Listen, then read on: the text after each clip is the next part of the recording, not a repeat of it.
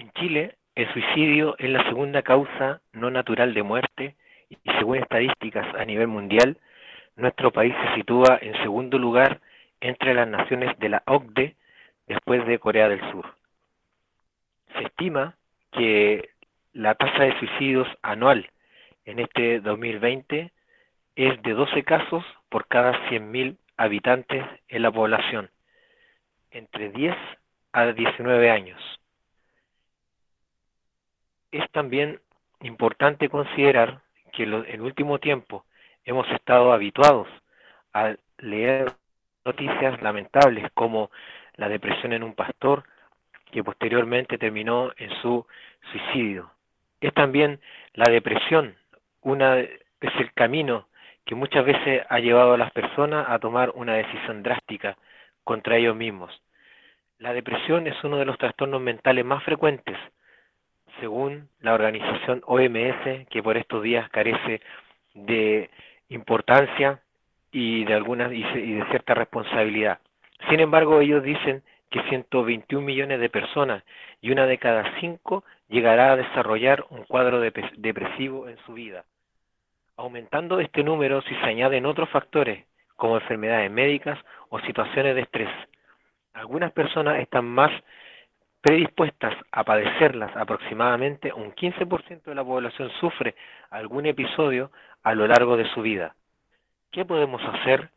¿En quién podemos confiar? ¿Será falta de fe? ¿Será una patología? ¿Será la enfermedad que estará afectando y está afectando al interior de la iglesia algo que tenga relación directa con el pecado? Esto es contracorriente. Hola amigos, sean ustedes muy bienvenidos. Acá comienza Contracorriente. Un espacio lleno de datos importantes, amena conversación, invitados y por supuesto la mejor música. ¿Están listos? Entonces ya son parte de Contracorriente.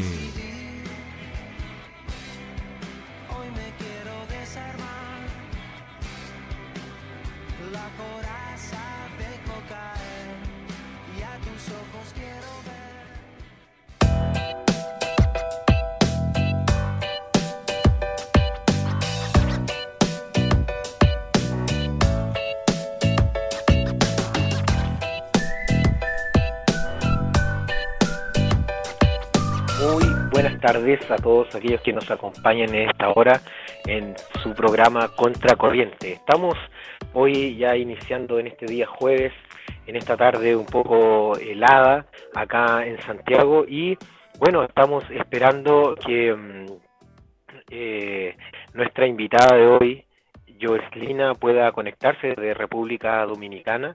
Estamos solucionando algunos problemas que de, de conexión y mm, bueno, eh, para comenzar quisiera dejarle una canción de El filósofo eh, Vico Sí, y esta canción se llama Pero yo estuve dándote vida. Hoy, depresión, suicidio y fe.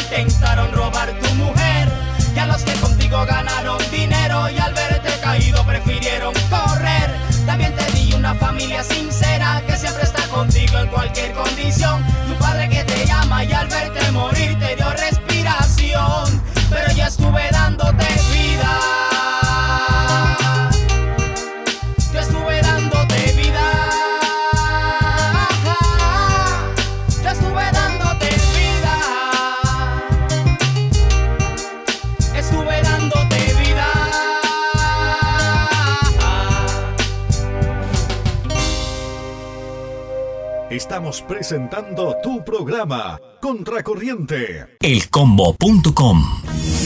Escucha el combo en Spotify, Apple Music, Google Music. Nosotros te acompañamos. Aquí en Guatemala yo escucho Contracorriente. En Chile y el mundo, yo escucho Contracorriente.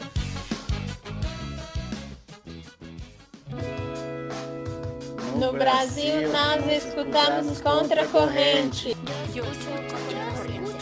En Chile y el mundo, yo escucho Contracorriente. Bueno, estamos acá eh, haciendo el programa Contra la Corriente para todos ustedes con mucho agrado, mucho optimismo también, a pesar que quizás el, el tema em, de hoy en- tenga que ver con abordar mm, algo como la depresión y, el suicidio. Sin embargo, en esto eh, le hemos puesto también el factor de la fe, cuán importante es la fe en general en, en- en nuestra en nuestra vida y para el, el sostenimiento también de nuestra alma. El Salmo capítulo 103 y versículo 3 dice, Él es quien perdona todas tus iniquidades y el que sana todas tus dolencias. ¿Dónde sientes dolor? ¿Qué es lo que hoy eh, te, te está quejando? Eh, con la pandemia hay muchas personas con las que he conversado últimamente que no pueden dormir, están con insomnio y otras que eh, están ansiosas, están estresadas dentro de su hogar y cuando el alma, como se dice por ahí, cuando el alma duele, cuando el alma llora, es cuando a veces el mundo o la luz se, se tiende a apagar. Sin embargo, el factor de la fe es importante y no una fe en que, probablemente las cosas se solucionen o que nos llegue la respuesta que nosotros tanto esperamos. Sin embargo, la fe tiene que ver con un descanso total y absoluto en el Padre Eterno, en nuestro, en nuestro Señor. Jesús mismo, el Mesías, él confió en su Padre en, en momentos de dolor, en momentos de, de mucha angustia, en momentos de estrés máximo. Incluso en la cruz él lanza un, grito que tan solo pensarlo estremece a cualquiera. Padre, ¿por qué me has desamparado? Cuando él está orando en Getsemaní, también él se expresa, si es necesario de mí que pase esta copa, incluso llega a sudar a, gotas de sangre, dice la escritura. Nuestro Mesías tal vez sufrió tal nivel de, angustia y depresión en un momento de estrés, ¿cuánto más qué queda para nosotros? Sin embargo, Él se afirmó en el Padre Eterno que al tercer día lo resucitaría y por eso que también nosotros estamos acá, producto que Él, que Dios le levantó de los muertos y Él se alzó y un día nosotros vamos a estar delante de Él arrodillados, declarando que es nuestro Señor. Él sana toda tu dolencia. Cuán importante es que nosotros podamos entender y nosotros podamos tener en nuestra mente y en nuestro corazón. Ahí ya em, hemos podido conectarnos con Joeslina y mm, eh, bueno, te saludo, Joeslina, tú desde República Dominicana, un gusto poder saludarte, poder recibirte acá en el programa En Contracorriente. Estábamos un poco hablando, contextualizando del tema que íbamos a abordar hoy, la depresión, el suicidio y obviamente eh, la fe. Y bueno, saluda a, quienes hoy nos acompañan y, te doy la bienvenida cordialmente desde acá, desde Chile y también dándole gracias, ¿cierto?, a nuestro Padre Eterno que, que mm, nos bendice eh, conociéndonos por estos medios que son las redes las redes sociales también para poder llevar un programa y bendecir a quien lo necesita. Amén, muchísimas gracias Pablo. Dios te bendiga a ti y a los demás. Un placer. Gracias de verdad por la invitación. ¿Me escucho bien, cierto? Sí, súper bien. Perfecto, pues muchísimas gracias por la invitación, eh, por contactarme. Estamos aquí para servir a través del testimonio y, y, qué bueno, qué bueno que por este medio pues podemos enlazarnos y, y poder pues ayudar a otros a través de, de Yo Soy Propósito, que es nuestra campaña contra la depresión y gracias al Padre se ha extendido tanto de esta manera. Sí, bueno, eh, iniciábamos un poco acá el programa, nosotros eh, comentando que en Chile la segunda causa de, muerte, eh, no, no, no por enfermedad, sino por, causa externa, es justamente el, suicidio. Entonces, em, es un tema que se viene abordando acá en nuestro país hace mucho tiempo y, y es extraño al menos encontrar un espacio incluso donde las iglesias se hablen estos temas. Conozco personas y psicólogos que eh, ellos me han comentado que a veces llegan gente a, sus consultas diciendo que el pastor les dijo que era pecado ir al psicólogo, que era eh, pecado preocuparse eh, de esta área del alma, de la depresión o incluso tener pensamientos suicidas. A mí me gustaría, Joeslina, que tú un poco nos comentaras quién eres tú, dónde vives, eh, con quién vives y, también qué, es este proyecto que tú estás liderando, que mm, es Esforzados y, esta campaña contra la depresión y el suicidio. Bien, excelente. Pues muchísimas gracias nuevamente.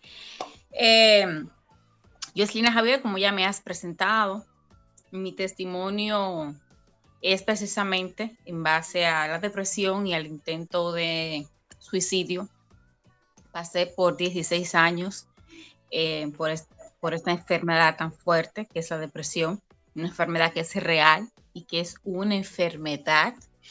A raíz de, de la depresión de tantos años que llegué al Señor, pude levantarme, restaurarme y sanarme. Por eso nació nuestra campaña Yo Soy Propósito, como había mencionado al principio, que es nuestra lucha contra la depresión. Gracias a Dios, a través de nuestra campaña ahora podemos ayudar a muchísimas personas aquí en República Dominicana y fuera del país también, porque damos seguimiento vía WhatsApp y por las redes sociales a personas que se acercan a nosotros para que le ayudemos. Bien, Pablo. Eh, la depresión inició a la edad de los 14 años aproximadamente. Eh, siempre enfatizo, porque me preguntan, ¿por qué comenzó la depresión?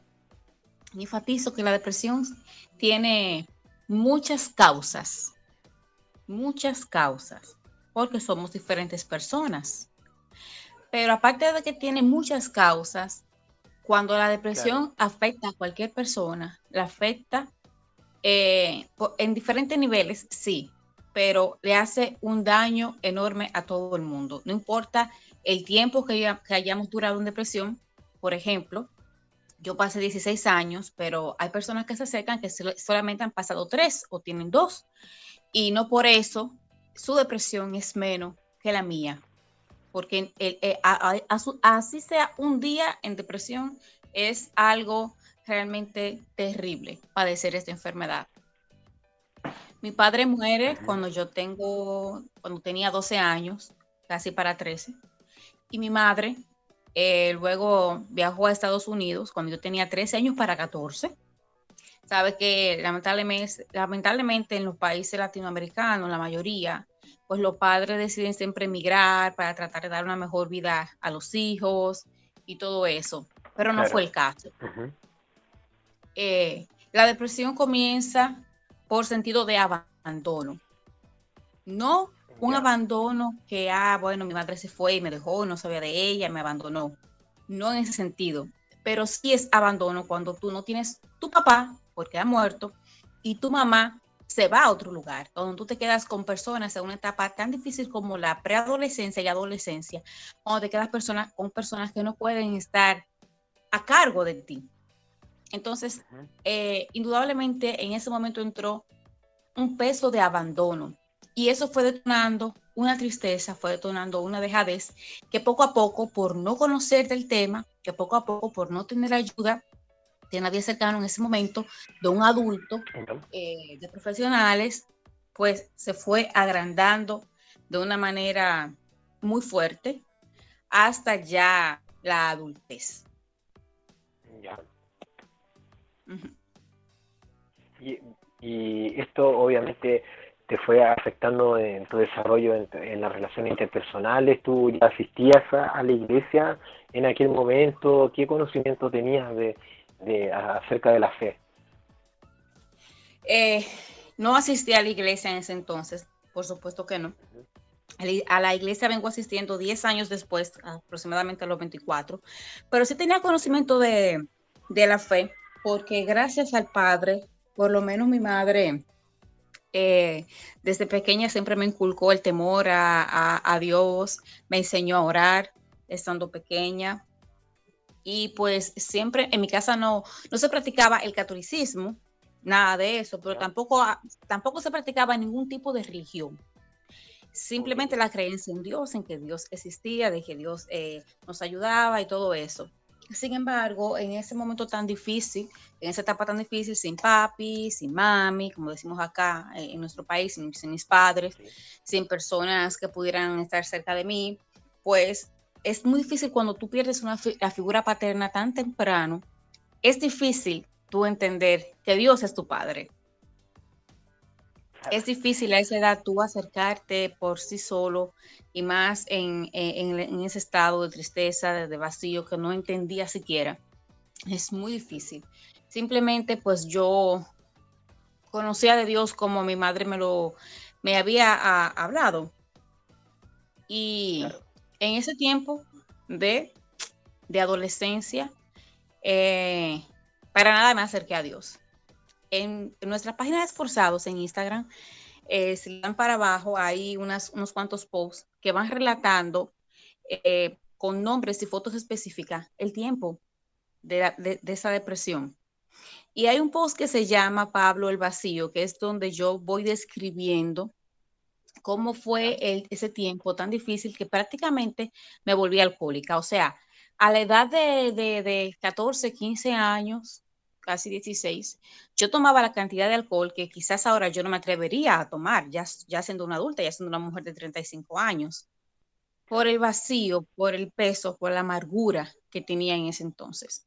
Yo no sabía que tenía depresión, no entendía lo que era la depresión, porque tenemos que entender algo, tenemos muchos jóvenes, muchas mujeres, muchos hombres que, no, que, simplemente dicen que se sienten mal, triste, un vacío, pero no saben que están sumergidos en esta enfermedad, porque lamentablemente la depresión no es algo físico de inmediato. Lamentablemente la depresión no es algo que, que a simple vista te pueden diagnosticar, ¿entiendes? Entonces, eh, al no entender qué me pasaba, simplemente, bueno, Dios estaba ahí, ah, ah, sabía de Dios, pero no entendía que podía ser un padre, no entendía que acercándome a Él, mi vida podía cambiar. Y como te dije al principio, pasaron 10 años, incluso para yo entender que yo padecía depresión, porque en un principio no sabía lo que me pasaba. Simplemente sabía que mi vida era un desastre, que iba en picada. Y aparte de, del abandono, que fue la primera causa, surgieron otras cosas en el camino, en etapas de la adolescencia, lo cual todavía nunca he dicho eh, en redes sociales porque la causa mayor de mi depresión involucra completamente a mi familia, totalmente. Y una de las razones por las cuales yo tardé tanto en lanzar la campaña después que me sané es que yo decía, Dios mío, ¿cómo lanzo la campaña? Eh, donde esto involucra a toda mi familia prácticamente, mi familia materna.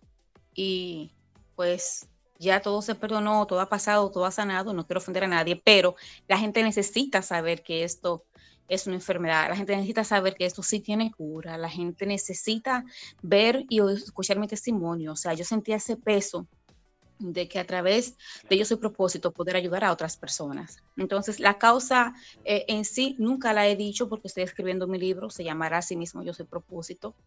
Pero aparte del abandono, eh, fueron, fueron muchos otros traumas mm, eh, con las personas que me quedé viviendo. Fueron muchos otros traumas, no solamente de, de, la dejadez de mi madre, sino también palabras. Tenemos que ser muy cuidadosos con la palabra que decimos, cómo la decimos, a quién se la decimos, en el momento que se la decimos.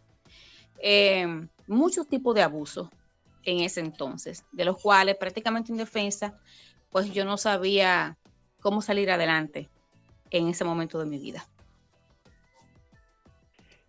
¿Cómo te, te fuiste, bueno, eh, conocemos un poco y, no es mi intención ahondar como en, los detalles tal vez en, cuanto a las, a, las consecuencias de la depresión en ti, sino enfocarnos también en, cómo haberte acercado al Padre eh, eterno, tú te comenzaste a sanar, pero ¿cómo eh, afectaba la, depresión, por ejemplo, en tu vida, como o a las personas en general.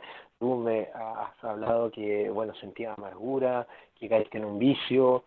Eh, estas consecuencias eh, son ya parte cuando ya estás en un momento crítico en, esta enfermedad eh, o cómo tú te puedes ir dando cuenta que tal vez lo que estás haciendo es producto relacionarlo con la depresión, por ejemplo, alguien que tiene un vicio ahora podría él, cómo podría darse cuenta que en realidad ese vicio es gatillante tal vez de algo que le está sucediendo en el alma, en sus emociones.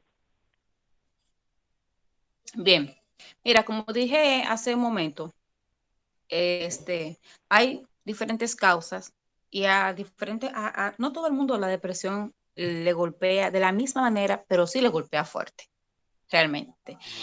Entonces, por ejemplo, te voy a explicar en mi caso, eh, a los 16 años tuve mi primer hijo. Yo tengo 35 y tengo un hijo que va a cumplir 19 ahora en agosto. Gracias a Dios. Y este, en esos 10 años que transcurrieron para yo darme cuenta que tenía depresión, había momentos de mi vida en donde las cosas parecían que comenzaban a marchar bien, porque durante esos 10 años no, no, fue, no fue todo, eh, ¿cómo te explico? Agonía. Siempre tenía yo ese peso, esa, esa tristeza constante, pero trataba de reponerme, iba creciendo, iban pasando los años, iba tratando de, de, de salir adelante. Sin embargo, la depresión estaba ahí. Es como yo le llamo eh, una parte de, eh, a, esa, a, esa, parte de la depresión, yo le llamo depresión oculta, que es lo que pasa en muchas personas. Entonces, ¿cómo una persona puede darse cuenta que tiene depresión? Siempre me preguntan esto. Una de las cosas es que tú vas a, vas a ver, va a haber un cambio indiscutiblemente en tu vida. Mira, hay personas, todos al extremo, hay personas que duermen demasiado, cuando, cuando están pasando depresión, hay otras que no duermen para nada. Hay otras personas que comen tanto que tú ves que, comienzan a, a, a, ser obesas. Hay otras personas que dejan de comer. Hay personas que caen en el vicio, por ejemplo, del alcohol, como fue mi caso. Eh, hay otros que caen en el vicio de, de, de ser drogadictos, pero todo siempre va a ser al extremo, al extremo y al contrario de lo que esa persona era antes. Era una persona, por ejemplo, social, una persona que, le gustaba compartir, que le gustaba ir a, algún lugar. Ya de repente tú vas, a ver que esa persona no lo va a hacer más. Esa persona no se va a abrir contigo como antes. Las bromas no le van a aparecer de la misma manera que antes. O sea, todo va a cambiar de forma radical porque el problema del depresivo no está fuera, no está en el exterior, está en el interior, dentro de él. Por eso es que cuando tú vas con una persona que no está sana, y tratas de alentarlo y tratas de decirle que tenga ánimo, debes de saber cómo lo vas a hacer, porque el problema no es lo que tú le digas, es cómo tú se lo vayas a decir. Yo siempre digo y aconsejo lo siguiente, Pablo y a todo el que está ahí eh, en línea. El depresivo no necesita mucho, mucho, mucho realmente de tus palabras. El depresivo necesita más de tus oídos para el momento en el que, el, depresivo necesite hablar o quiera hablar. Entonces muchas veces vamos donde las personas que están pasando depresión, eh, puede ser eh, estrés, puede ser ansiedad, cualquier otro trastorno, y queremos decirle cosas que no es que no quiere, es que no puede. Si, si yo te pregunto a ti, Pablo, por ejemplo, ¿qué, qué quiere todo el que es pobre? ¿Qué quiere? Plata, dinero. Dinero, plata. El que está enfermo una una cama, ¿qué quiere? ¿Qué quiere? Todo el que está enfermo, ¿qué quiere? Sanarse. Sanarse. ¿Verdad? Ok, mi pregunta es la siguiente, ¿y con querer basta? O sea, simplemente porque yo quiera el dinero ya soy rica. No, no basta con eso. Exacto, exacto. Pasa exactamente igual con las personas que sufren cualquier trastorno mental. No es que no quiere, es que no puede. Siempre pongo el siguiente ejemplo, ese es otro más. Si hay una persona que está inválida, en la cama, minusválida, tú vas a ir cuando vas a ver a esa persona, a llevarle un regalo, a mirarlo, a obrar por él, tú le vas a decir, ay hombre, no estés inválido, párate y sal a correr. ¿Le vas a decir eso? No, obviamente. No se lo vas a decir porque tú sabes que está ahí, no porque tú sabes que esa persona lo que más quisiera hacer es correr. Exactamente pasa igual con el depresivo. No le digas a una persona, ay, no, no tengas depresión, ay, no estés triste. No, porque no es que no quieres, que no puede. ¿Por qué? Porque tiene una deficiencia mental. La diferencia entre las enfermedades mentales, los trastornos mentales, y las enfermedades físicas es que no se ve a simple vista. Ya eh, eh, hablando de, cuando ya no es la locura total de personas que andan lamentablemente en la calle ya recogiendo basura y ese tipo de cosas. Pero tú no te imaginas cuántas personas en depresión quizás hay en tu trabajo, quizás hay de camino a tu trabajo, en el bus, eh, en alguna oficina, que tú ves a esa persona muy eficiente en su trabajo, porque déjame decirte, y esto pasa mucho en los hombres, que se vuelven adictos al trabajo para tratar de tapar ese, ese vacío que tienen y para no demostrar que están pasando por depresión. Por eso es que tú ves que hombres exitosos en su trabajo, con buenos puestos, buenos sueldos, y dice, tienen la familia perfecta, los hijos van a buena universidad, tiene una esposa hermosa, de repente se dio un disparo, tú dices, ¿cómo es posible?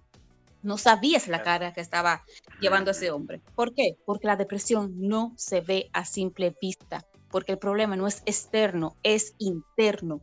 Por eso hay que trabajar desde adentro. Y hasta que yo no comencé a trabajar desde adentro, hasta que no llegué a Dios y hasta que no conocí personas que me comenzaron a ayudar desde adentro, yo no sané. ¿Cómo sano?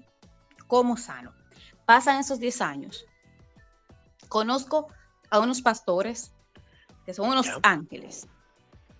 Eh, como yo les digo a ellos, mis padres adoptivos los 11 años en el Evangelio. Eh, los conocí a ellos, yo llegué destruida completamente, destruida porque los últimos tres años de la depresión fueron los más eh, fuertes, donde intenté eh, suicidio varias ocasiones, en tres ocasiones, en donde mi oración diaria... Ajá. escucha? Mira, perdón que te interrumpa, pero ya que toca un poco lo, del suicidio, eh, esto supongo, bueno, dentro de la depresión y todas estas cosas que van, eh, que, empieza a detonar en, en, las personas, ¿cómo llegas al intento de suicidio? Esto empezaron a pasar pensamientos, me imagino, eh, o, de pronto un día te levantaste tal vez muy mal y dijiste ya no quiero vivir y, intentaste suicidarte o, no un día no todos los días lo masticaste lo todos, los días, mira Pablo escucha porque no me puedes mirar. No, era un día, no era un día. Era todos los días. Mi oración diaria era la siguiente. Si es verdad que hay un Dios y si es cierto que Dios existe, por favor, que mañana yo no abra los ojos, que mañana no sea un nuevo día para mí, no quiero vivir. Esa era la única oración que yo le hacía a, Dios que conocía en aquel momento, era esa. Pablo, cuando amanecía, que yo abría los ojos, era lo peor de mi existencia, era el pesar más grande y bueno, mi vida era llorar, yo no hacía otras cosas. Eso era llorar, llorar, llorar. Dios mío, yo no, yo creo que por eso casi ya no lloro, porque es que no me quedan lágrimas de tanto tiempo llorar. Y déjame decirte que, ¿y cuánto esto sin dolor? Eh? O sea, puedes hacer la pregunta que quieras. Eh, no, no tengo, no tengo gestión, porque para eso estamos, para ayudar a los demás a través del testimonio. Y déjame decirte, Pablo, que diariamente le pedí a Dios que me quitara la vida, porque era un desastre. O sea, la amargura, la locura a la que llegué. Yo llegué a un punto en donde yo no, no, no sabía distinguir si hoy es jueves, jueves 8.32 de la noche, yo no sabía distinguir si era viernes, si era domingo, para mí era lo mismo todo. Llegó un tiempo, un tiempo en donde, o sea, el que entra a mi perfil en Instagram y escucha mi testimonio muchas veces dice, wow, lo que tú cuentas no, no da con la mujer que, que vemos, porque sé una mujer bella y elegante ahora, gracias a Dios, pero habían veces, Pablo, que yo duraba hasta ocho días sin bañarme, donde yo duraba hasta, no sé, tres meses, cinco meses sin peinar mi pelo, sin pasarme ni siquiera la mano, a causa de... estaba en una oscuridad total. Total, claro, no, no, no te estoy hablando de una depresión si te que, ay, que yo lloraba y salía, no, no, no, no, no, te estoy hablando ya de, de lo más profundo. Los últimos tres años fueron ya el tiempo cumbre, donde toqué fondo completamente, en donde déjame contarte lo más triste de la depresión. Cuando me han preguntado qué es lo más fuerte que tú puedes decir. Yo tengo cuatro hijos. Después de mi primer hijo tuvo tres, tres más. Dos, tengo dos hembras y dos varones. Y lo más fuerte de la depresión fue que la depresión me quitó a mi familia. La depresión me quitó a mis hijos. De mis cuatro hijos, hubo tres años que yo duré sin ver a dos de mis hijos no podía verlos, no podía llamarlos, no podía nada, porque yo no tenía, o sea, yo no tenía voluntad ni de pararme yo misma de la cama, yo no tenía voluntad ni, ni de respirar, mucho menos de ver a esos dos hijos, porque de los cuatro vivían dos conmigo y los otros dos con el padre. Y fue muy difícil el proceso para poder recuperar a mis hijos.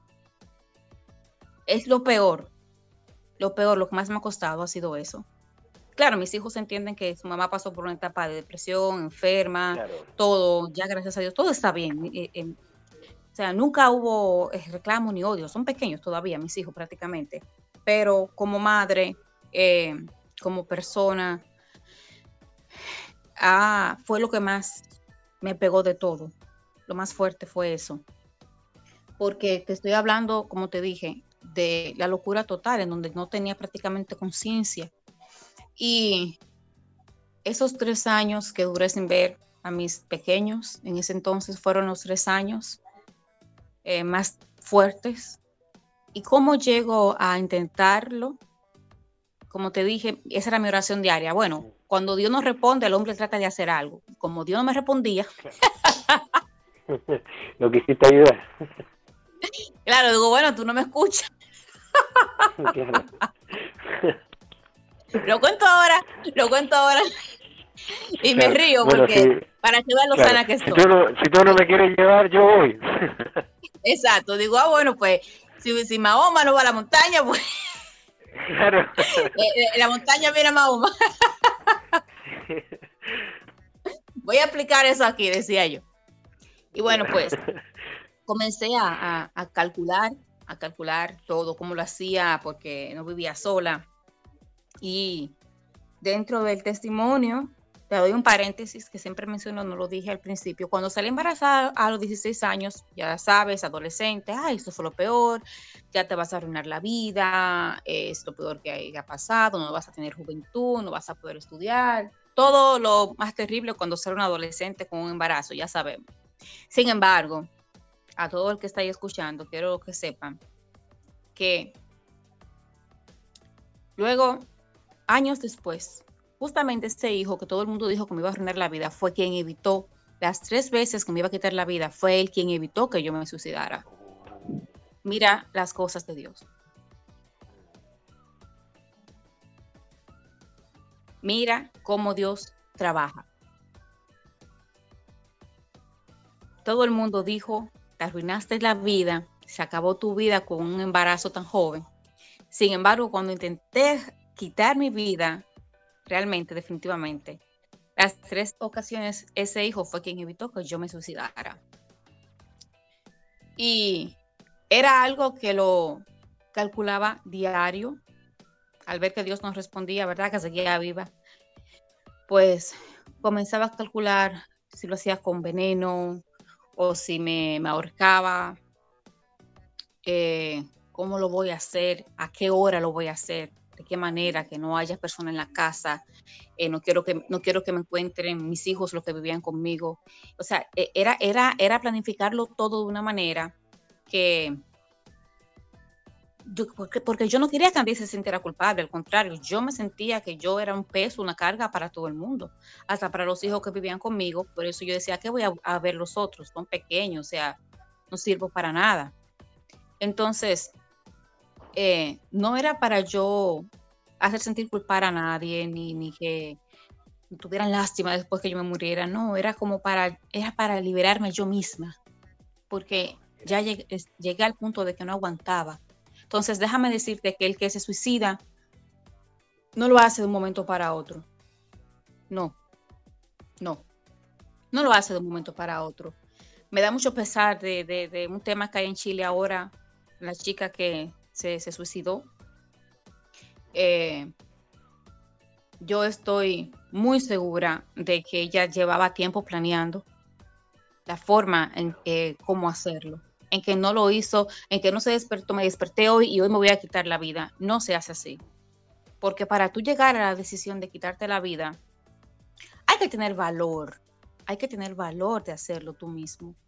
Y para tú llegar a, a la decisión de tú suicidarte, o sea, tiene que ser algo que diariamente te martilla. Eso es lo que tú respiras, eso es lo que tú piensas, eso es lo que tú ves. O sea, tú vas a encontrar un millón ciento un forma de hacerlo constantemente.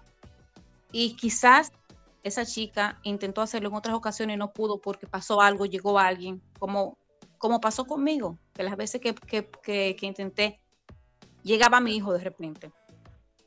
Entonces, eh, esto no es una decisión que se toma a la ligera, que me desperté hoy y ya no aguanto más y me voy a matar.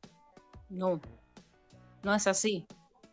No es así. Inclusive, si una persona tuvo instinto, por ejemplo, de suicidio hace un mes y bueno, ya se le pasó, y de repente se levanta y se suicida, tuvo ese pensamiento antes de. Porque si no fuiste trabajado, si no fuiste sanado en tu interior, y, y el problema por el cual te quería suicidar al principio todavía sigue ahí, sigue esa carga, sigue ese peso, sin trabajarte, sin hablar con nadie, sin recibir la ayuda, la atención, en algún momento eso va a detonar y va a terminar lamentablemente en suicidio. Qué triste eh, ese momento y, que uno en realidad no, no puede entrar en, en, la mente. Y obviamente por eso la fe en Dios eh, es tan importante, tan sanadora. Mira, yo te quiero presentar a una amiga que es con la que hacemos el programa, que es la Jenny. Eh, claro, por supuesto. Jenny, Moreira. Jenny Moreira, sí, que ha estado atenta acá eh, también. No, sé si quieres eh, hacer un comentario, alguna pregunta. aquí está Joyce Lina, desde República Dominicana, aquí en Contracorriente. Hola, buenas tardes a todos. Incorporándome al programa, estaba atenta atenta a todo lo que nos comentaba um, Jocelina, ¿se pronuncia? Jocelyn. Joeslyn. Joeslyn. Y sí, em, me, bueno, ella, bueno, yo estaba escuchando atentamente y ella hace énfasis en que la, depresión es una enfermedad. Y, lo conversábamos durante la semana también, que dentro de la misma iglesia se sataniza mucho la depresión y se juzga mucho a la gente que tiene depresión, a las personas que, presentan estos estados de ánimo, eh, y son juzgados como pecadores, porque como pecaron, le dieron la puerta a estos demonios que le están causando la depresión. Lamentablemente. ¿Qué, puedes, qué nos puedes decir tú al respecto? ¿Cuál es tu opinión al respecto? Lamentablemente es un, es un factor no solamente en Chile, sino prácticamente en todo el mundo. Por eso, una de las cosas que yo siempre digo en las entrevistas de televisión, de radio, donde sea, es que no podemos eh, satanizar a las personas cuando les llega una condición como esta enfermedad, como puse el ejemplo ahorita, hay una, o sea, si te pregunto a ti, Jenny, ¿quién quiere estar mal? Realmente, mm pensándolo bien, ¿quién, quién de verdad en su, en su vida quiere estar mal? Nadie. Inclusive, no fuimos creados para tener estos problemas, no fuimos creados por el Señor para estar mal, para vivir en, en, en, depresión, en agonía, en tristeza. No. Entonces, así como una persona de repente tiene un accidente automovilístico y queda parapléjico, queda inválido y no quiere, no quiso, o quizás por una imprudencia, así mismo tenemos que aprender a ver la depresión. ¿Por qué? Yo te pregunto, a los 14 años, mi, padre muere, mi madre se va, quedo sola, por el abandono comienza a entrar la depresión. Estamos hablando de una forma psicológica. Tú me vas a decir a mí que, que, yo abrí puertas al demonio y que fui culpable de eso. No. Entonces, ¿por qué muchos hermanos en la fe no buscan ayuda ni en el pastor, ni en el líder, y mucho menos de un psicólogo? Exactamente por la acusación. De inmediato va a venir la acusación. Ah, no, tú estás en pecado. No, hermano. Ese hombre o esa mujer pueden ser fiel a Dios en sus diezmos. Pueden ser fiel a Dios en eh, buen esposo, buena esposa, buena madre, buen hijo, que honra a su padre a su madre, como dice la palabra, buen todo. Sin embargo, el que padezca de algún trastorno mental no significa la ausencia de Dios en su vida.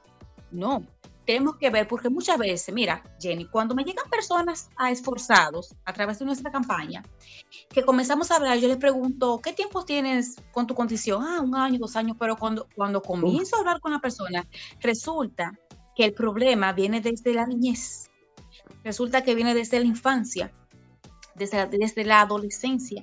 ¿entiendes? Pero que ahora en adultez es que se le está detonando o desarrollando.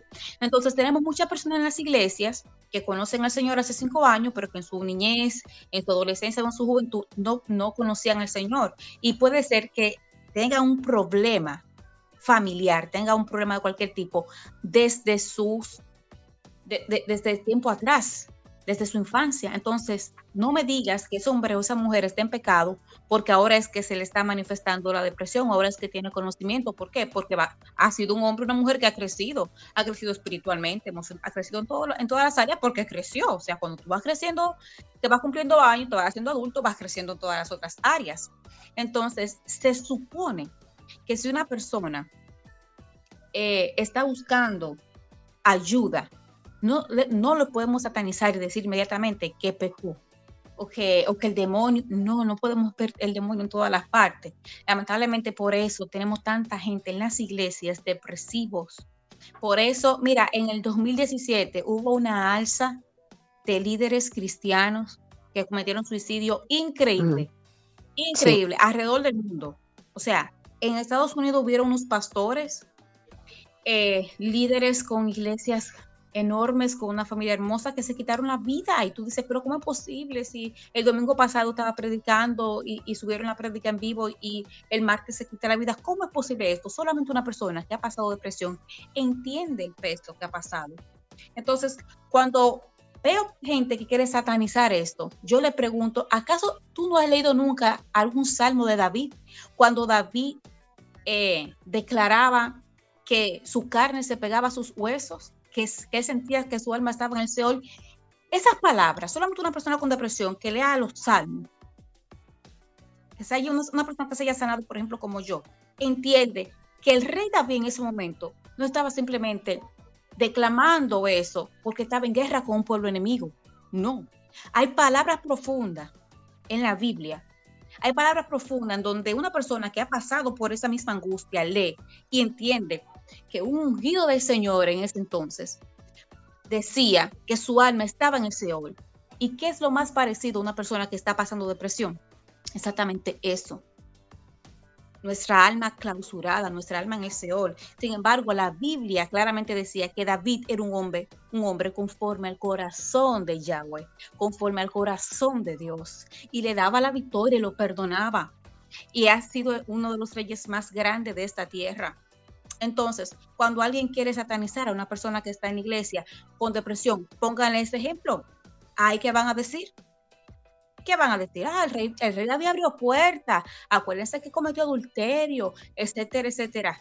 Sí, pero hubo otra ocasión donde el rey David estaba, no, no, había registro todavía de que había pasado eh, ese pecado de, adulterio y fornicación con aquella mujer. Sin embargo, hay salmos que declaran esa tristeza. Entonces, solamente, solamente enfocarse en que las cosas son espirituales, lamentablemente muchas veces no nos ayudan Claro que, lo espiritual tiene mucho que ver en esta situación. Por supuesto que sí. Por eso dije cuando hablaba con, con, Pablo hace un momento, que hasta que yo no llegué donde esos pastores y se comenzó a hacer un trabajo interno en mí a través de la fe, no sané. O sea, e, e, son ambas cosas, Jamie, deben ir de la mano, pero no podemos satanizar.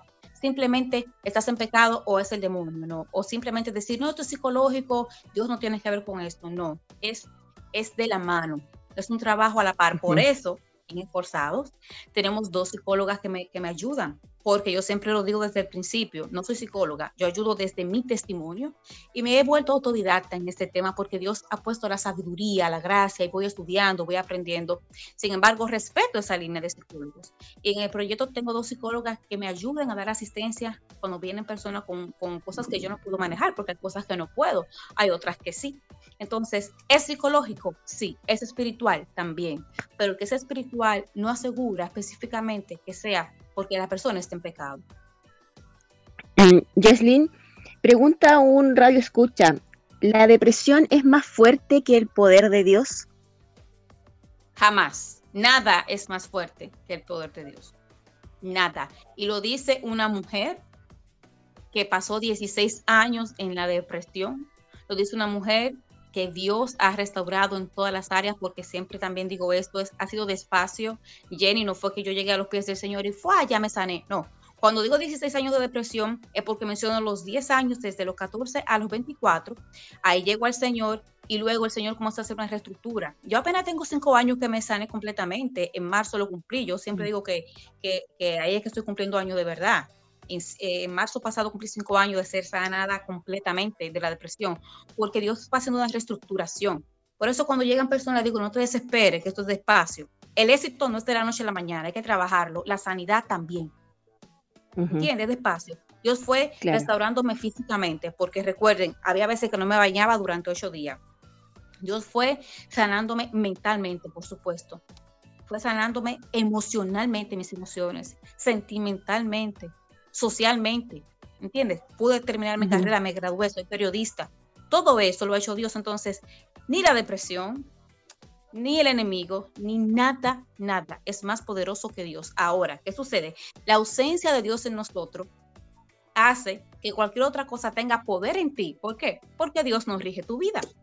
Si Dios no rige tu vida, lo que sea que te esté atacando en ese momento, tienen atención con esto, lo que sea que te esté atacando en ese momento va a ser más grande que Dios. ¿Por qué? Porque tú no le has dado el permiso a Dios de él obrar, de que Él llegue a ti.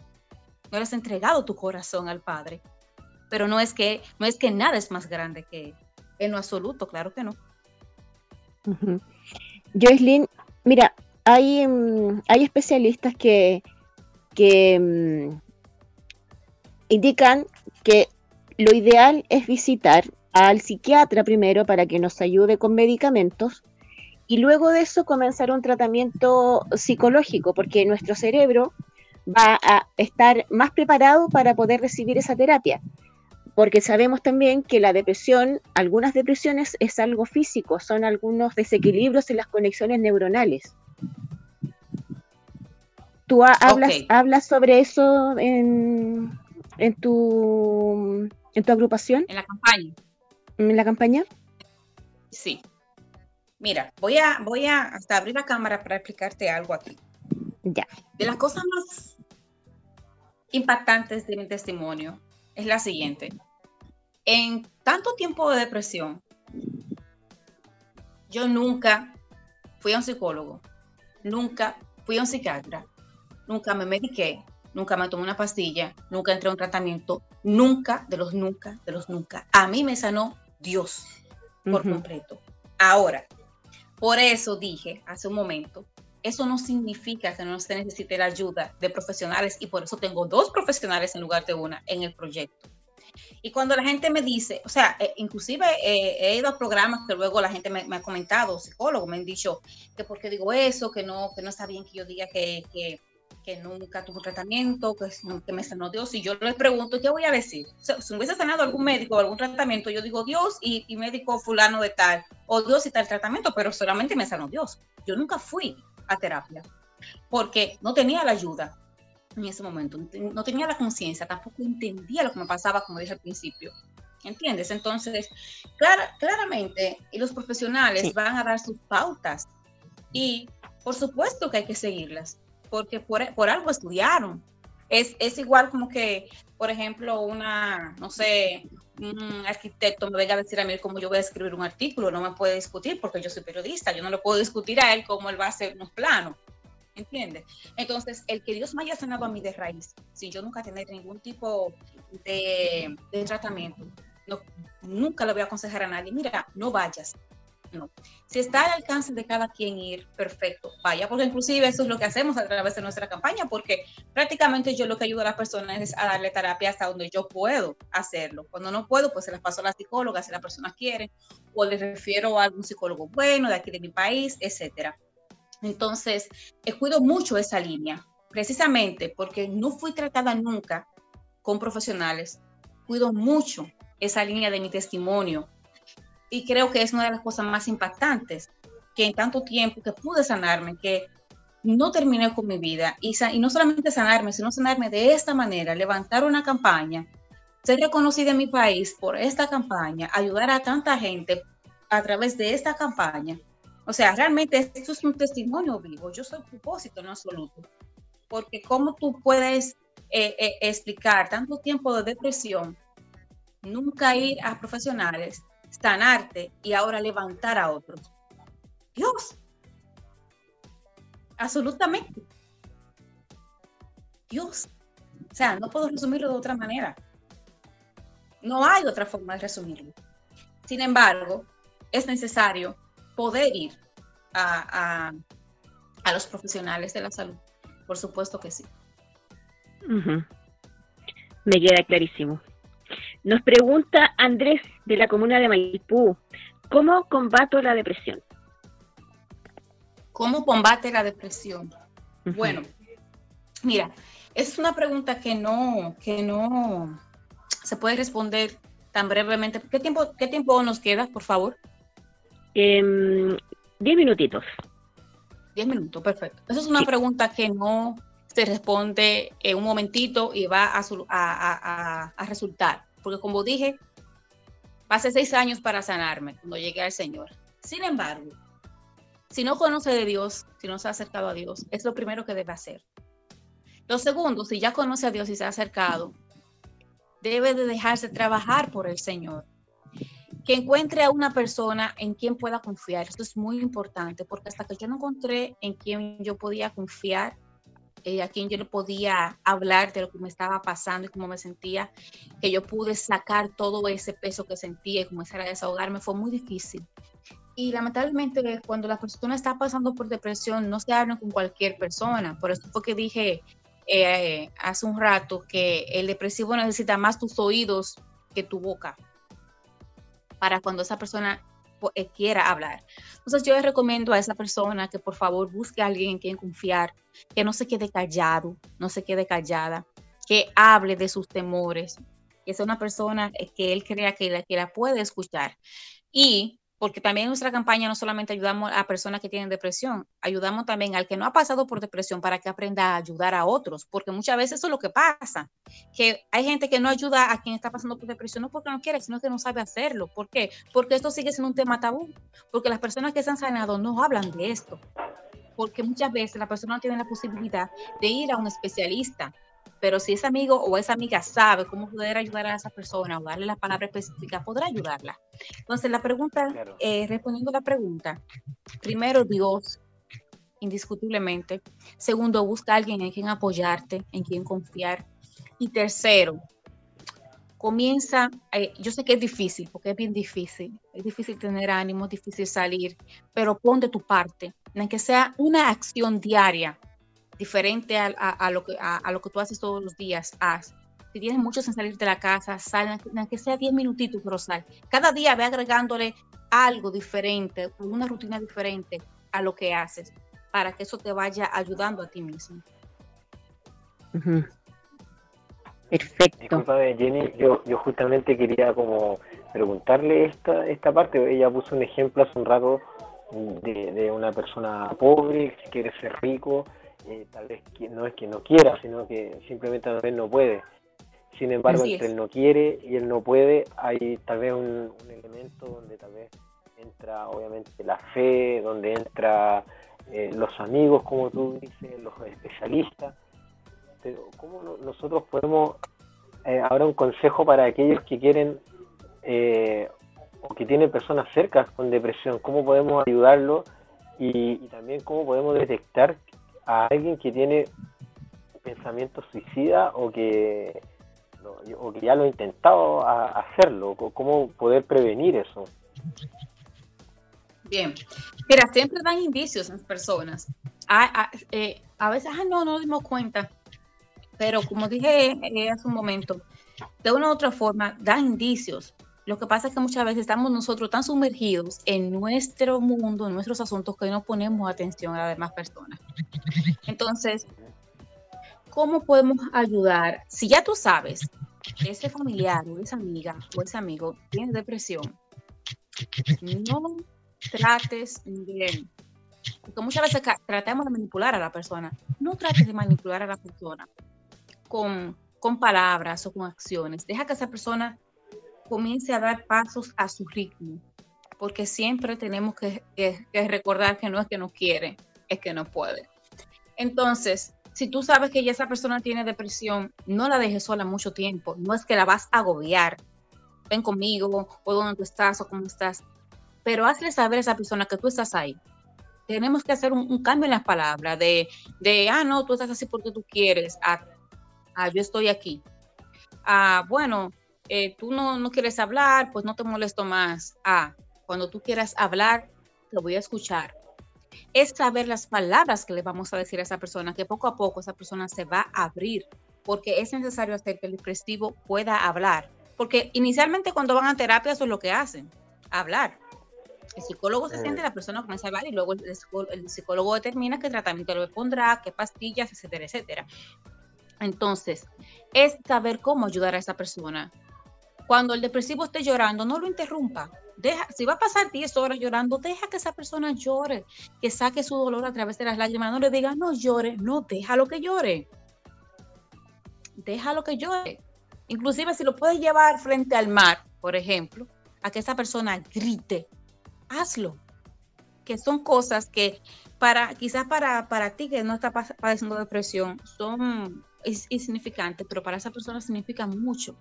Entonces, eh, aparte de, la fe, indudablemente, ¿verdad? Y de tú mostrarte amigo con esa persona, que esa persona, cuando ya, cuando ya el depresivo confía en ti, por favor, no vayas a contar sus cosas a ningún lado, ni a decirle a nadie, eh, ah, él me contó, porque no, no, no, no, no, no, es muy difícil para el ya, ya basta, y ya es suficiente para el depresivo cargar con su culpa, con su pesar, para luego que pueda abrirse contigo, pues enterarse de que tú fuiste a contar por ahí sus cosas sé cómo esa persona hazte de cuenta que tú eres como un doctor, como un, cura, que no pueden eh, eh, decir lo que esa persona le confesó, porque muchas veces la causa de la depresión es vergonzosa para esa persona y precisamente por esa vergüenza es que muchas veces no quieren hablar, no quieren decir por qué están así. Entonces, eh, estoy dando esos tips. Aparte de eso, de que esa persona se gane tu confianza, de que esa persona em, pueda hablar contigo y de saber las palabras que le vas a decir. Darle seguimiento, como dije, no algo que lo agobie, pero tampoco le deje mucho tiempo solo. ¿Por qué?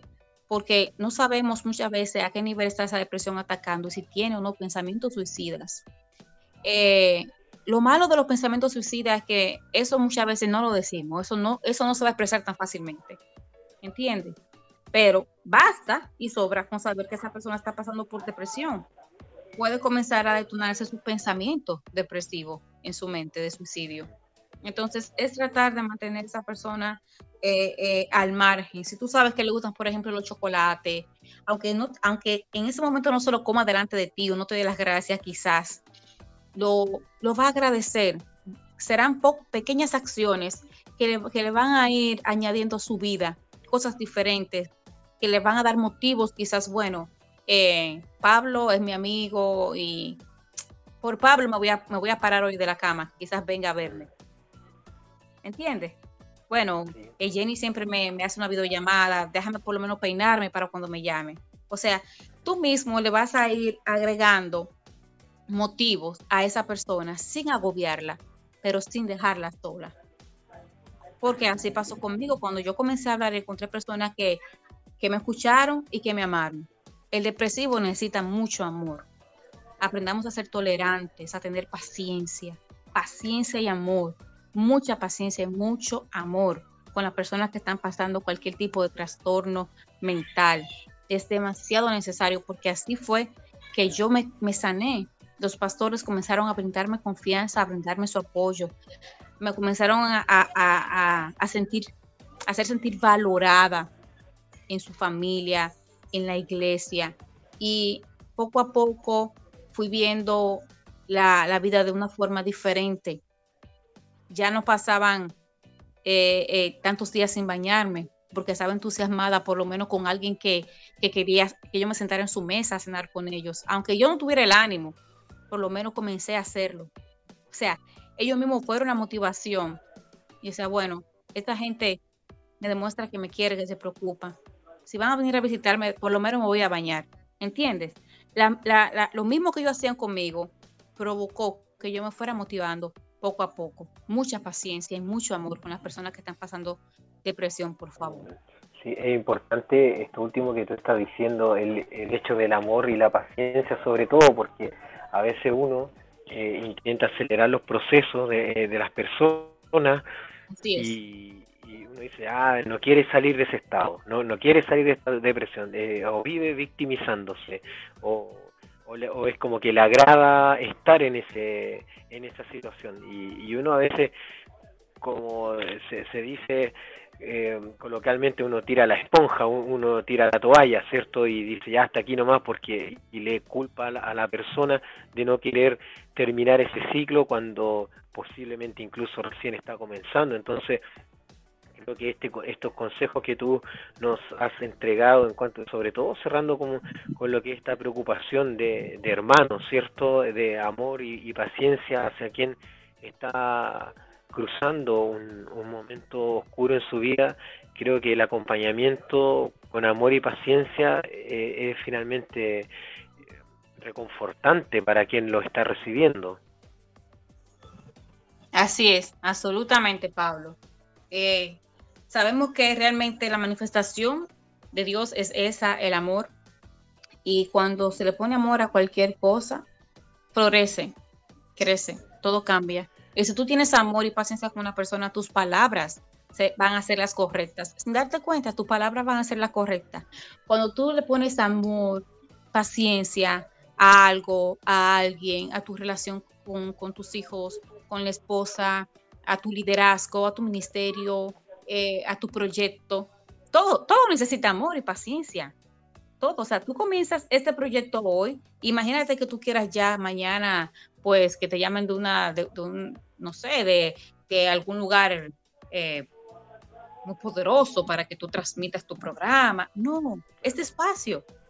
O sea, y si, y si esto es despacio, imagínate cuánto más un ser humano con, con situaciones en su alma, con situaciones en su mente. Entonces, quiere decir así como ponemos empeño, dedicación, paciencia y amor a los proyectos, al trabajo que hacemos para que no nos despidan del trabajo, eh, cuando estamos haciendo una receta que, que, queremos aprender, ¿cuánto más no lo va a necesitar una persona sana? También, no solamente enferma. O sea, todo necesita amor, todo necesita paciencia, todo necesita que tú y yo nos quitemos un momento de nosotros, de ser egoístas y pensemos, ¿y si fuera yo que estuviera en esa condición? A veces, Jenny y Pablo, eh, y la otra persona que está ahí en línea, déjame decirte que a veces me dan a 2 de la mañana o 3 de la mañana con alguien y yo quiero dormir, claro que sí, pero ¿sabe qué, qué pasa? Yo recuerdo cuando yo estuve ahí y yo nunca quisiera, lo que más le pido a Dios, nunca quisiera que al, al otro día cuando yo me levante, ver en la noticia que esa persona se suicidó y que me llamó y yo no le pude responder porque tenía mucho sueño.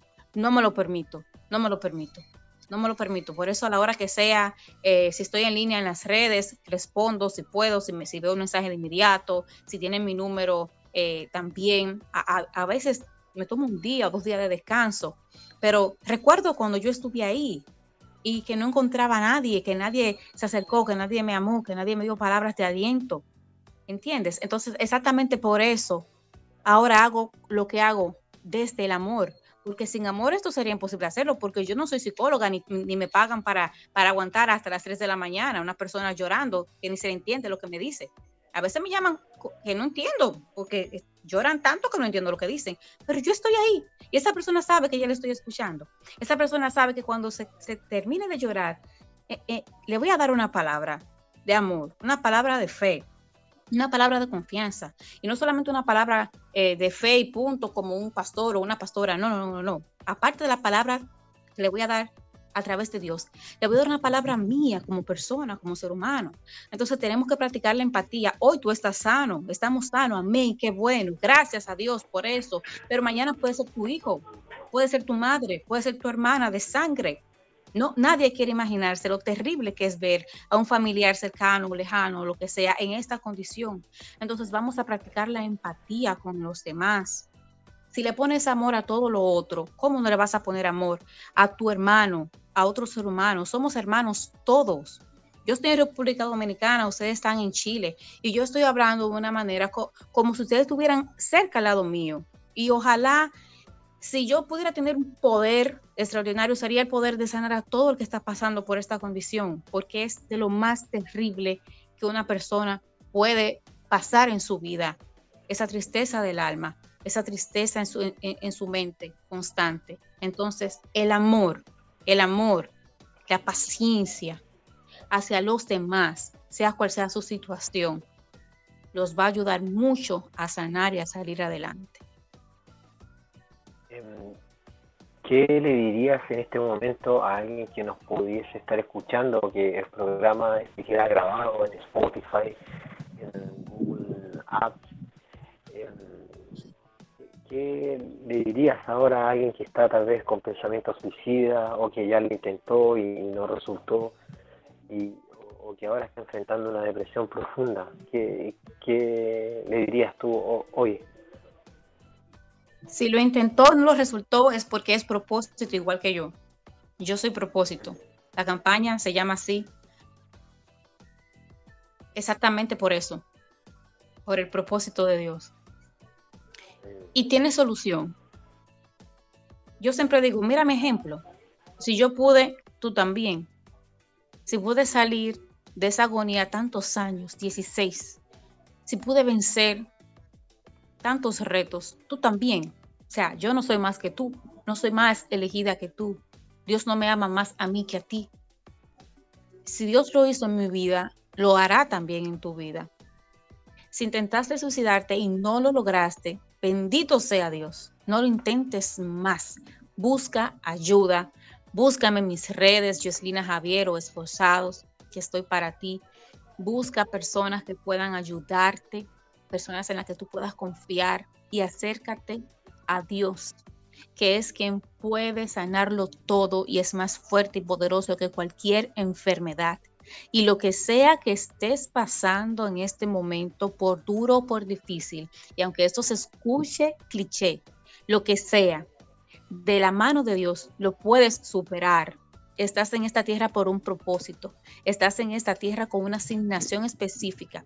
Mi asignación ahora es ayudar a otros a ser sanados, a encontrar su camino, a encontrar sanidad. Pero para yo poder hoy tener esta asignación, tuve que pasar por ese tiempo lamentablemente tuvo que pasar por el valle de sombra de muerte, como declaraba David. Sin embargo, ahora mi copa está rebosando, como también decía David más adelante en los salmos. Entonces, en este momento puedes estar pasando una gran tristeza, depresión, puedes estar pasando cualquier situación. Sin embargo, si aún estás de pie y estás vivo, estás viva, no es para muerte, es para testimonio, es para que tú también puedas decir igual que yo, yo soy propósito.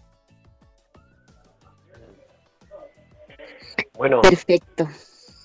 Acá en Contracorriente hemos estado conversando con Joeslyn, un gran testimonio, y ella ha hablado de su fe a través de su testimonio y lo que Dios ha hecho en ella y a través lo que está haciendo a través de ella. Puede buscarla en sus redes, en Instagram, esforzados, donde tiene mucho eh, material, muchas cosas que son muy interesantes. Contáctate, busca ayuda, no guarde silencio, sobre todo frente a Dios. Em, ha sido un programa esperanzador y, qué bueno poder hablar. Eh, nosotros estuvimos conversando con un sobreviviente a, un, a, algo tan delicado y tan profundo como es la depresión y también enfrentar intentos de suicidio. Y em, más que una sobreviviente, ahora eres vida, eres una nueva criatura y y obviamente Dios te, te va a usar y te está usando. Me gusta la frase, yo soy propósito. Cuánta, eh, nos falta a veces ese convencimiento y, también tener la, el internalizado que debemos ayudar a otros también, que todo, todo lo que ha sucedido en nuestra vida es con un propósito. Y Dios quiere hacer Amén. algo en nosotros y también a través de nosotros. Y bueno, ha sido un, para mí un programa muy de mucha esperanza, de mucha fe, de, de en un lugar donde tal vez eh, es oscuro. Me han llegado mensajes, te los voy a estar enviando eh, por interno, eh, de amigos, amigas que, han estado un poco tratándose de conectar y, quedaron con preguntas o revisaron tus redes. Así que mm, te agradezco el tiempo, te agradezco la disposición y yo por mi parte me despido de ti y voy a dejar a Jenny también para que se despida de ti y podamos cerrar este, este gracias, gracias a ustedes de verdad y a la orden, si quieren una segunda parte, pues aquí estamos, porque eso tiene mucho, mucho, mucho más que, bueno, pues, que decir. Así que aquí estoy siempre a la orden. Muchas gracias. Muchas gracias. Bueno, antes de despedir a Joeslyn, tengo que enviar saludos a nuestros fieles auditores, Andrés Ibarra, que nos escucha desde Maipú, a Carolina Manzano, que nos está escuchando desde Arica, Víctor Alarcón, que como cada jueves nos escucha desde Estación Central, a Jorge Hip Hopo, a Fefi Naranjo y a su perrito Casper, porque hasta las mascotas quieren escuchar Contracorriente. Y a propósito, las mascotas, no, pero ¿sabe qué? A propósito de, de mascotas, son un apoyo fundamental eh, para algunas personas en el tratamiento de la depresión. Sí, sí, absolutamente, sí. Igual que las plantas. La naturaleza, todo, porque fuimos creados por Dios. Así es. Exacto. Sí, y bueno, agradecer el tiempo de Joeslyn, eh, ha sido un programa estupendo, eh, nos están escuchando, van a reenviar el programa porque sabe que hay gente que lo necesita, sobre todo ahora que con, con esta situación que estamos viviendo, todo esto se acentúa las crisis de pánico, la ansiedad, el encierro. Eh, no, tenemos, no tenemos la posibilidad, como decía Joeslyn, de ir a la playa y gritar porque no nos dejan salir. Exactamente, así. Pero, pero sabemos que, en Dios tenemos paz, tenemos el medicamento, tenemos la salida, tenemos todo en él. Así que muchas gracias, Joeslin. Jenny, mira, Amén. que termine, bendiciones para todos. Un placer. Que terminemos y cerremos. A mí, mm, desde hace unos minutos atrás he tenido sentido un peso. Sé que tal vez en el programa, no sé si alguna vez tú lo, lo han hecho, o también en el tiempo que he estado yo, no lo hemos realizado, pero quiero, me gustaría ser obediente a este peso que, tengo hace unos minutos atrás, escuchando a Jocelyn, pensando en las personas em, que pueden estar escuchando, que pueden escuchar esto después. Me gustaría que Jocelyn, tú pudieras dirigir una, una oración hacia aquel que necesita eh, tal vez una intercesión especial en esta noche eh, y no, sé, siento que, debemos eh, tal vez darle un, espacio también a, que tal vez ella con su experiencia, con las palabras que Dios ponga en, su mente, en, su lado. Amén, por supuesto. Nos dirija en un momento de oración a, a todos aquellos que hoy justamente están pasando estrés en su casa, encerrados, preocupaciones y eh, tal vez comenzando una depresión o saliendo tal vez siendo victorioso. Así que yo, Eslin, te pido si tú puedes elevar una pequeña oración de intercesión por el alma de las personas en general. Amén. Señor, tú que eres bueno, que eres perfecto, que no hay una pizca de maldad en ti, tú que eres todo bondad, poderoso Señor. A ti sea gloria y honra por siempre. Yo te doy gracias, Padre, en esta noche. Gracias por tu amor, por tu intervención. Gracias, Eterno. Gracias, Jesús, por tu amor en la cruz, por cada uno de nosotros. Porque muriste por mis pecados, porque moriste en esa cruz hace tanto tiempo, exactamente porque sabías lo que iba a pasar. Y gracias porque esa misma sangre redentora me ha sanado, me ha restaurado y ahora a través de este testimonio podemos ayudar a otras personas. Gracias Señor por tus hijos allá en Chile, por esta invitación. Bendigo este programa. Declaro en el nombre de Jesús éxitos, puertas abiertas para, para este proyecto tan hermoso, Señor, que a través de este proyecto puedan seguir llevando luz y esperanza a otras personas en el nombre de Jesús. Te pido ahora, Padre, por aquellas personas que están escuchando el programa y por las que lo van a escuchar durante el transcurso del tiempo, te pido por esas personas que en este momento están pasando tristeza, desolación, están pasando, Señor, por depresión, amargura, por pensamientos de suicidios, que en el nombre poderoso de Jesús, por los méritos de Jesús en la cruz, tú tengas misericordia de ellos, Señor. Que tú vengas, Padre, sobre su vida, en el nombre de Jesús y les lleves aliento, que le lleves luz en el nombre de Cristo, que esos pensamientos de suicidio sean quitados de sus corazones ahora, que sean quitados de sus mentes en el nombre de Jesús. Yo declaro que se abre en el nombre de Jesús una puerta de esperanza,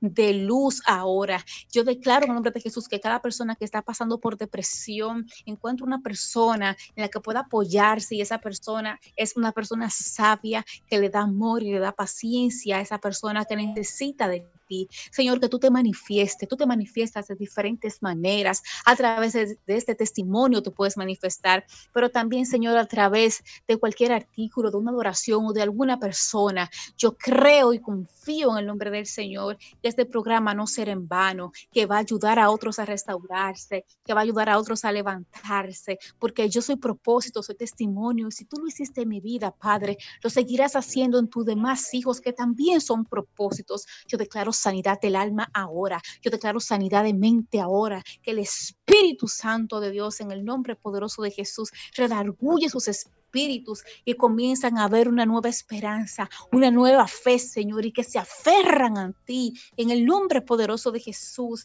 y que así como tú hiciste conmigo hace años atrás, lo harás con ellos, Padre, en el nombre poderoso de Jesús. Que tu amor, que tu paz les cubra, como dice tu palabra, que tu paz que sobrepasa todo entendimiento, cubra cada una de sus vidas y que en donde antes, Señor, había desesperanza, ahora hay esperanza, que donde antes hubo muerte, ahora haya vida, que donde antes hubo, Señor, tristeza, haya gozo, como también dice tu palabra, que tú cambies su lamento en baile en el nombre poderoso de Cristo, aleluya, que donde antes, Señor, hubo intento de suicidio, haya ahora gozo y plenitud en tu nombre. En el nombre poderoso de Jesús, Señor, por los méritos de Yeshua. Amén y amén. Amén. Muchas gracias, Jesslyn. Eh, te damos muchas gracias por, por tu tiempo, por tu testimonio y bueno, Jenny, eh, hemos llegado al final del programa. Yo quiero agradecer a, también a los chicos de El Combo que nos ayudan y esta plataforma también que ellos colocan al servicio de la obra del Señor y con programas también interesantes, a Alba y, también Daniel, que es nuestro ingeniero en sonido, que mm, puede sacar este programa al aire y mm, le damos gracias a ellos y también por el tiempo que tal vez no hemos pasado unos minutos, pero también se lo agradecemos grandemente. Yo ahora sí me despido, un abrazo a todos ustedes y muchas gracias por acompañarnos en este día. Un abrazo para todos, bendiciones y nos vamos. Bye, me pueden seguir en mis redes. Un abrazo. Un abrazo. Y nos despedimos con cicatrices de Funky y Músico. Hasta el próximo jueves.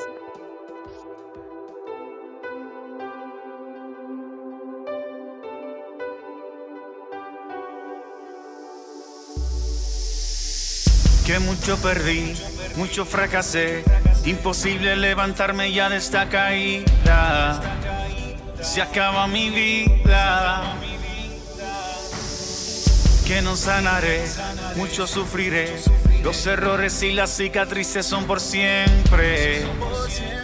Que nadie me amará después de aquí. Pero su mano me recuerda que cada herida que pasé, todo eso me hizo más fuerte.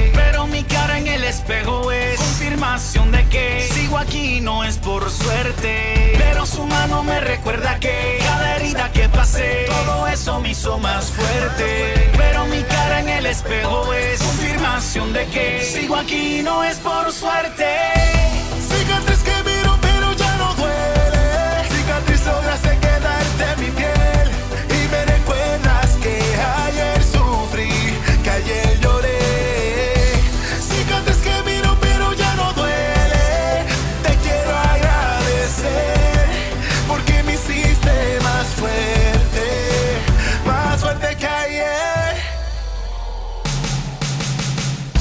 Cada cicatriz nos recuerda que en él tenemos el refugio, él siempre nos sostiene.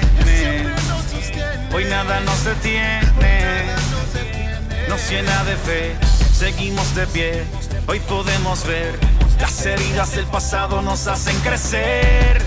Ahora somos más fuertes y si vuelve a llover, su mano me recuerda que que pasé, todo eso me hizo más fuerte. Pero mi cara en el espejo es confirmación de que sigo aquí no es por suerte. Pero su mano me recuerda que cada herida que pasé, todo eso me hizo más fuerte. Pero mi cara en el espejo es confirmación de que sigo aquí no es por suerte.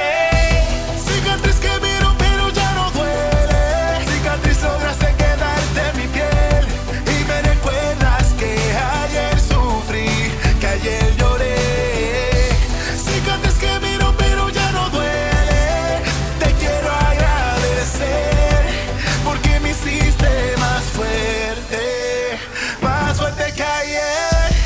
mucho sufrí, mucho fracasé. Imposible levantarme ya de esta caída. Se acaba mi vida. Pero su mano me levantó, sanó mis heridas, me restauró. Ya no tienes parte ni suerte en mi vida y está la salida.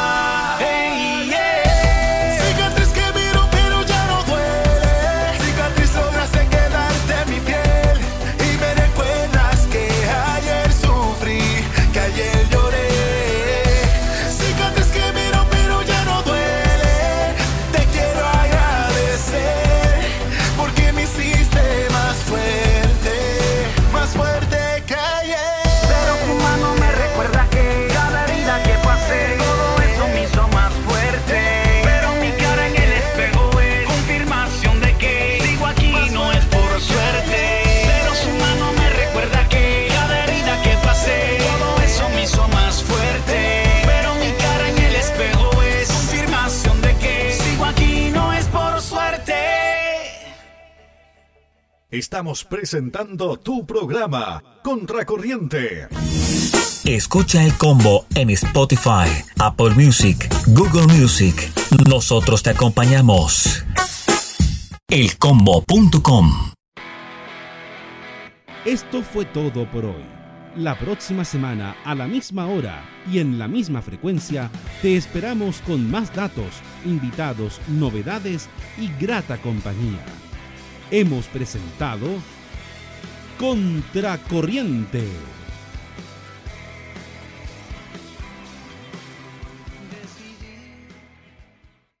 Las opiniones vertidas en este espacio son de exclusiva responsabilidad de quienes las emiten y no representan necesariamente el pensamiento o la línea editorial de esta estación de radio.